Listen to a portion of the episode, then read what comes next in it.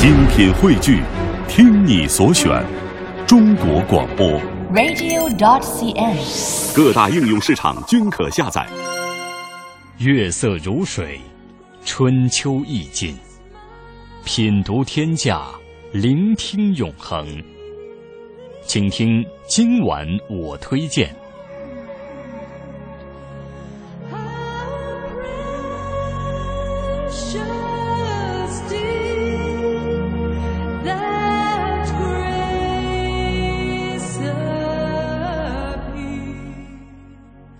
总统需要好口才和幽默感。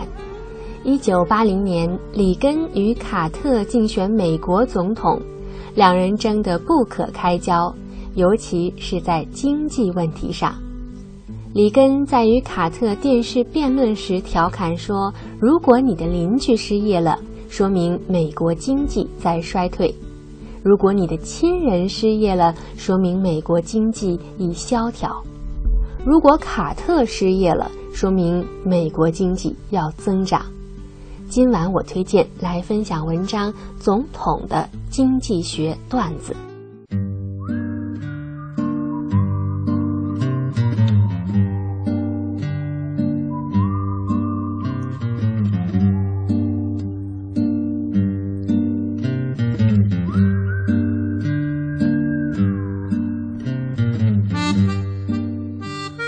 总统的经济学段子。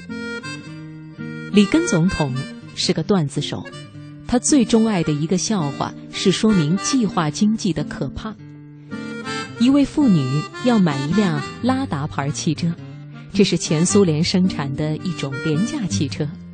经理人告诉她，这款汽车质量不好，并且缺货，但是妇女坚持要买。于是经理就拿出一本厚厚的、布满灰尘的记事本，将这位妇女的名字列入了一长串名单的后面。随后说：“请在两年后的今天来这里吧。”这位妇人翻了翻日历，问：“上午还是下午？有什么不同吗？”经理人不耐烦地回答：“就是两年后的今天。”那位妇女回答道。可是那天水管工要来我家呀。还有一个很著名的笑话是美国总统杜鲁门调侃经济学家的。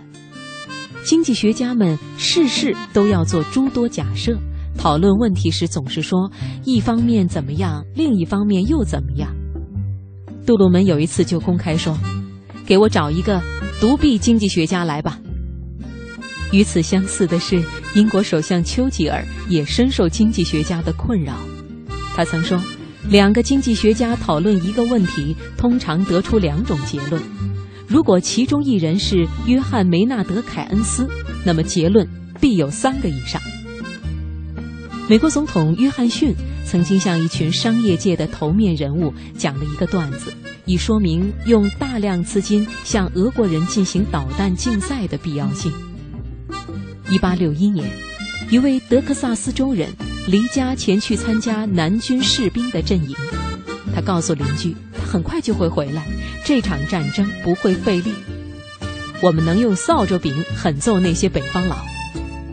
两年后，他才重返故里，并且少了一条腿。邻居向这位神情悲伤的伤兵询问到底发生了什么事。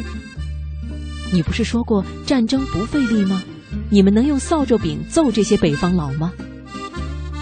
这位士兵回答：“我们当然能，但是麻烦在于，北方佬不用扫帚柄打仗。”总统本人也经常是段子中的主角。二十世纪八十年代末，美国经济不太景气，而日本似乎正在成为世界头号经济大国，于是就流行起了这样一个段子。老布什在肯纳邦克波特度假时，头不小心被他最喜欢的一匹马踢到了，老布什随即晕了过去。九个月后，他醒过来，副总统奎尔正站在他的床边。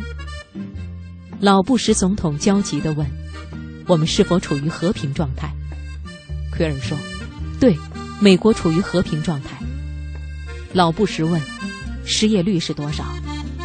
奎尔回答：“大约百分之四。”老布什又问：“通货膨胀率呢？在控制范围内。非常好，老布什接着问道：“一个面包大概要多少钱呢？”奎尔不安地挠了挠头说：“大约二百四十日元吧。”